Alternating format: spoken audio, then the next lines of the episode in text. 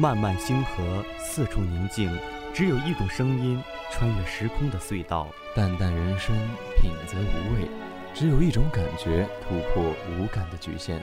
花花世界，灯红酒绿，只有一种视线穿透心灵的迷茫。美丽的故事背后都藏着一颗颗透明的心。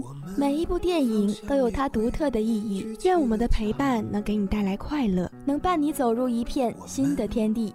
欢迎走入光影印象。欢迎走入光影印象。欢迎走入光影印象。欢迎走入光影印象。欢迎走入光影印象。欢迎走入光影印象。跳动在我的胸膛，白衣飘飘的身影消失在远方。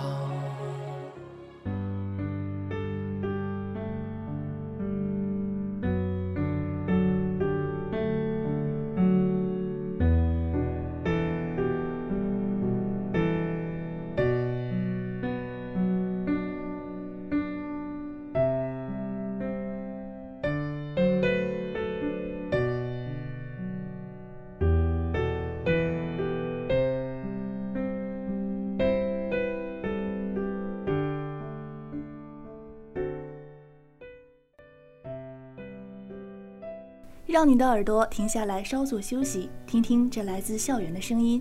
今天是二零一九年十二月四日，农历十一月初九，星期三。大家好，很高兴又和大家见面了，我是校园主播王子飞。大家好，我是主播陈明宇，感谢大家收听我们的节目。我们的科大之声、喜马拉雅 FM、苹果播客频道和网易云音乐也已经上线了。大家可以搜索辽宁科技大学科大之声，对我们的节目进行订阅，就可以随时随地的听到我们的节目啦。欢迎大家收听我们每周三中午的光影印象。一段音乐过后，就让我们欣赏今天的节目吧。当你以为自己找到一条路时，生活就会把你推向另一条路。如果看不清未来，就走好当下的路，做你此刻该去做的事。大家好，欢迎走进每周三中午的电影放映厅。我是你们的老朋友王家豪。当你还看不清未来的时候，就去做眼前你觉得对的事情。Hello，大家好，我是你们的老朋友杨容易。哎，容易啊，你喜欢童话吗？当然了，公主的世界，王子和骑士的围绕，时不时的魔法，我想这样的童话是所有女孩都不能抗拒的吧？的确，童话是所有人的少女情怀，童话的世界总是那么美好。那不知道你有没有去看前两天上映的《冰雪奇缘二》呢？当然看过了。作为迪士尼的忠实粉丝，这部电影一上映我就立刻去看了。《冰雪奇缘二》是《冰雪奇缘》的续集。如果说《冰雪奇缘》是安娜和艾莎两人从少女到大人的成长过程，那么《冰雪奇缘二》就是姐妹两人的蜕变，是陪伴与冒险。是的，《冰雪奇缘二》的故事设定是在第一部三年后的秋天。为了探寻父母遇难的真相和寻找艾莎魔法的由来，他与安娜、克斯托夫、驯鹿斯特以及雪宝一行人去了北方神秘的魔法森林。其中令我印象比较深刻的是，艾莎想要穿过巨浪滔天的大海，面对阻拦在身前的大海，艾莎为了突破层层海浪，甚至使出了冰雪魔法，冰冻大海，踏浪而行。然而，想要穿过广阔的海洋，谈何容易？在海啸般的大海面前，艾莎根本不值一提，冻住的海面也很快就被粉碎，直直地砸向艾莎，将她拍入海中。确实，我看到这里的时候也不禁为艾莎捏了一把汗，但幸好艾莎并没有放弃，即使是被海浪无情地拍入海中，她还是要坚持冲破大海的束缚，并且在这过程中，她还驯服了海底兵马，骑马前行。《冰雪奇缘》系列作为动画电影，其主要角色的配音也是十分重要的。是的，没错，配音可以说是一部电影作品的灵魂了。随着《冰雪奇缘二》的上映，两位女主角的配音演员克里斯汀·贝尔和伊丽娜·门泽尔也悉数回归。克里斯汀完美诠释了安娜如何在艰难困苦中不屈不挠的挣扎和探索，而伊丽娜则像艾莎一样腼腆，但她的声音中却有种不可思议的力量。而这恰恰又是艾莎力量的写照。可以说，克里斯汀和伊蒂娜两人用自己的声音体现了安娜与艾莎的本质，塑造了他们的形象。同样值得一提的是电影中的歌曲，作为《冰雪》系列电影的老粉丝都知道，电影中经常是一言不合就唱歌。被问起各种原因时，导演珍妮弗·李表示，《冰雪奇缘》是一个充满感情的故事，是扎根于角色、扎根于他们的挣扎中的故事。而歌曲就是最好的表达方式，它能体现出人物的各种情感。当歌曲成为电影的重点时，歌好不好听几乎成为了评价电影的重要标准之一。《冰雪奇缘》带火了《Let It Go》以及《Do You Want to Build a Snowman》等歌曲。歌曲又以其令人振奋的旋律和朗朗上口的歌词，至今仍被人们传唱。它几乎已经成为了冰雪电影的一大标志。在《冰雪奇缘二》中，音乐方面仍然由原词曲作者克里斯汀和罗伯特操刀。从我个人观点来说，新一批的原创歌曲旋律或许比不上第一部中《Let It Go》那样上头。但就其风格来说，还是一脉相承的。甚至在叙事和抒情方面来看，新的歌曲似乎更胜一筹。作为一部动画电影，《冰雪》系列的特效以及服饰等方面的细节，从来都没有让我失望过。在《冰雪奇缘二》中，安娜、艾莎两姐妹的着装风格明显与第一部不同，更偏向于成熟。当看到姐妹俩的衣服时，我都不由得感叹，尤其是艾莎最终的那套衣服，真是让我太惊艳了。冰白色的衣裙完美诠释了什么叫做简约的奢华，简直仙气十足。我一个直男都忍不住想怀少女心，做一把公主梦。你一个男生都有这种想法，更何况我们女生呢？据说电影中人物的衣服都是由专门的服装设计师亲自操刀设计的，也难怪大家的目光会被一套套服饰所吸引了。哎，容易啊，不知你有没有发现《冰雪奇缘二》？体现着浓厚的生态环保意识。哦，是吗？这我倒没有发现，不妨你给我们大家讲讲吧。艾莎具有魔法，是一国之主，她代表的是高高在上的神灵。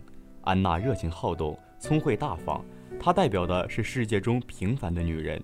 克里斯托夫憨厚强壮，任劳任怨，他是安娜的男朋友，也是世界中平凡的男人。驯鹿斯文是一个动物，是人类最为忠实的朋友。雪宝代表的是宠物，浑身雪白，而鼻子是用一只醒目的胡萝卜做成的，寓意动物和植物。在他们五个人的团队中，一定程度上暗示了电影的主题思想，即人和自然和谐相处的思想。被你这么一说，好像还真是这么个意思。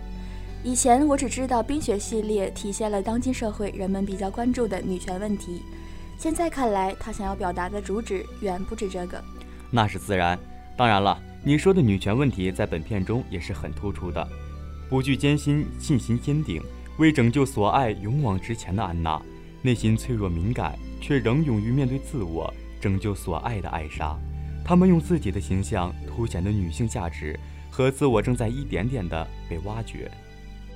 不谈这些高大上的主旨，就从电影本身出发，我真的羡慕死了安娜、艾莎两人的神仙姐妹情。不得不说，他们的情谊确实令人羡慕，这不禁让我想到童话中公主与白马王子的爱情。但谁又说骑着白马的就一定是王子？也有可能是你 A 爆了的姐。看完冰雪系列之后，我都觉得真爱不一定非得是爱情，也有可能是在一起时的相互关照，不在一起时也依然彼此关心的友情、亲情。确实是这样。不知不觉中，本周的电影放映厅到这里又要结束了。希望大家都能像安娜、艾莎两姐妹一样，走好当下的路，做自己此刻该做的事。我们下周见。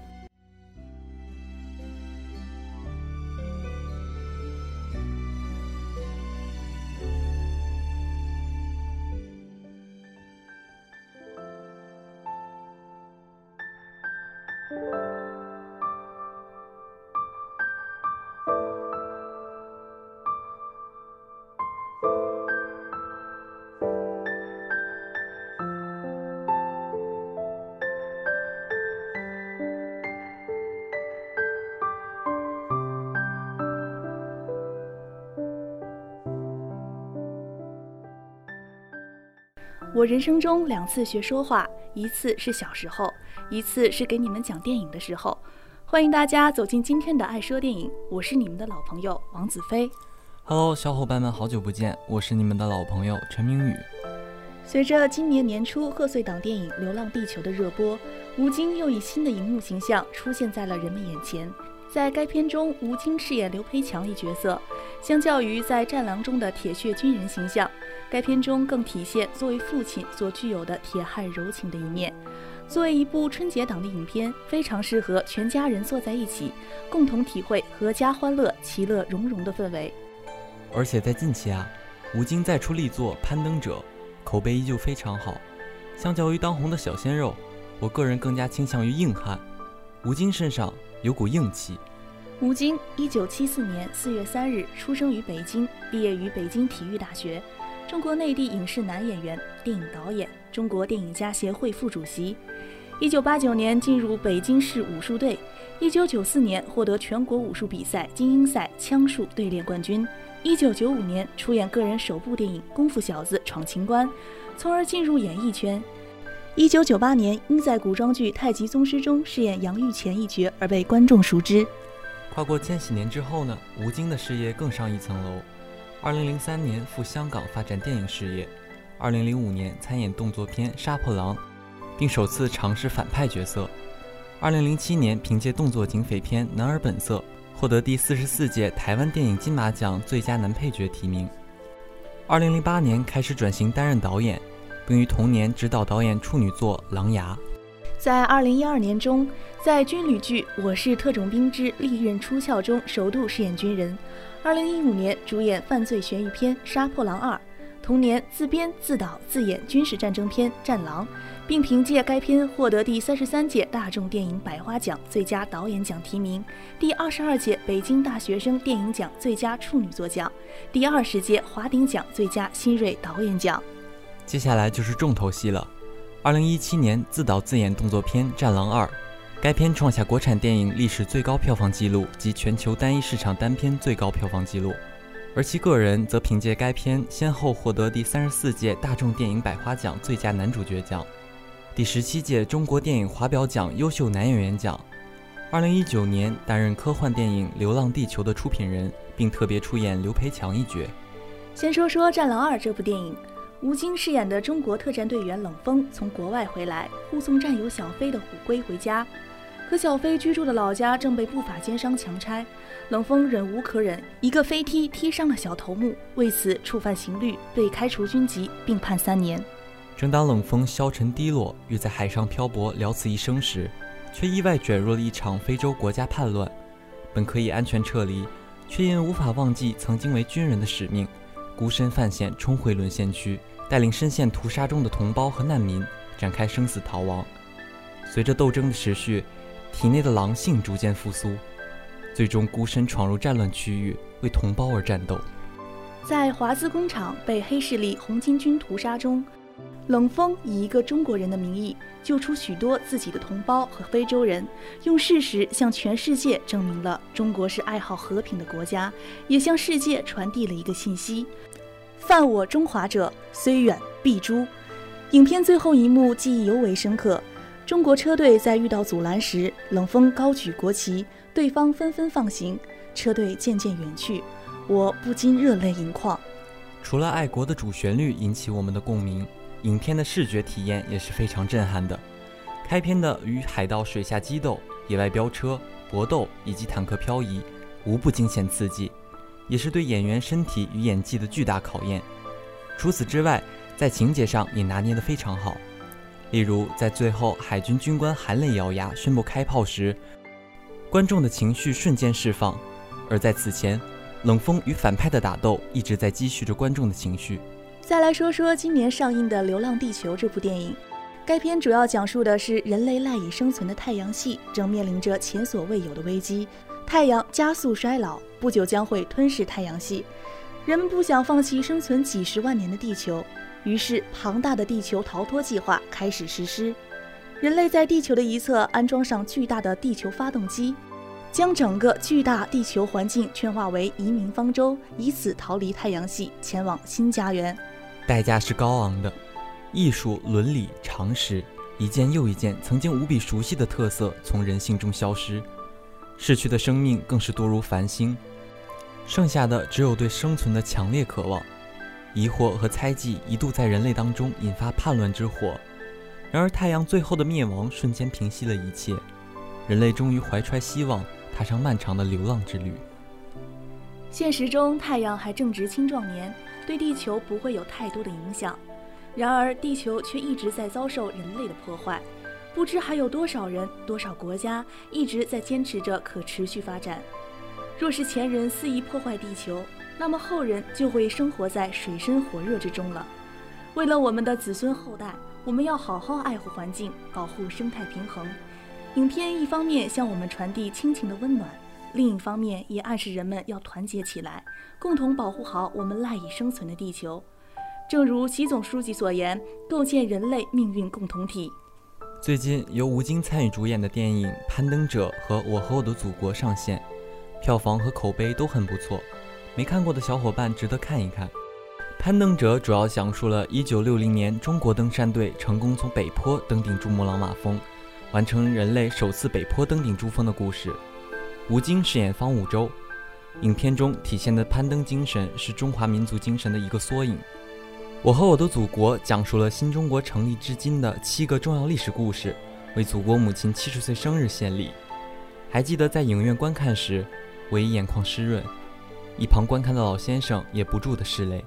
无论是演戏还是导演，吴京都用实力证明了自己。希望他可以再出力作，带给我们更多经典作品。这周的影院真的令人期待，想想都让人激动。到时候让我们在影院相遇吧。那本周的爱说电影也要跟大家说再见了。同样的，我们的节目也走到了尾声。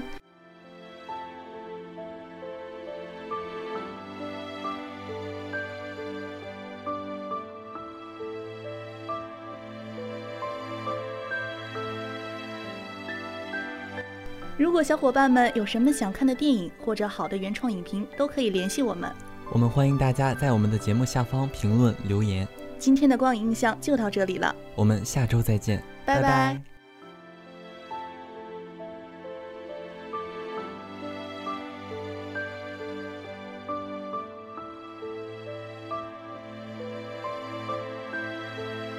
本期文字：张贝贝、李思强。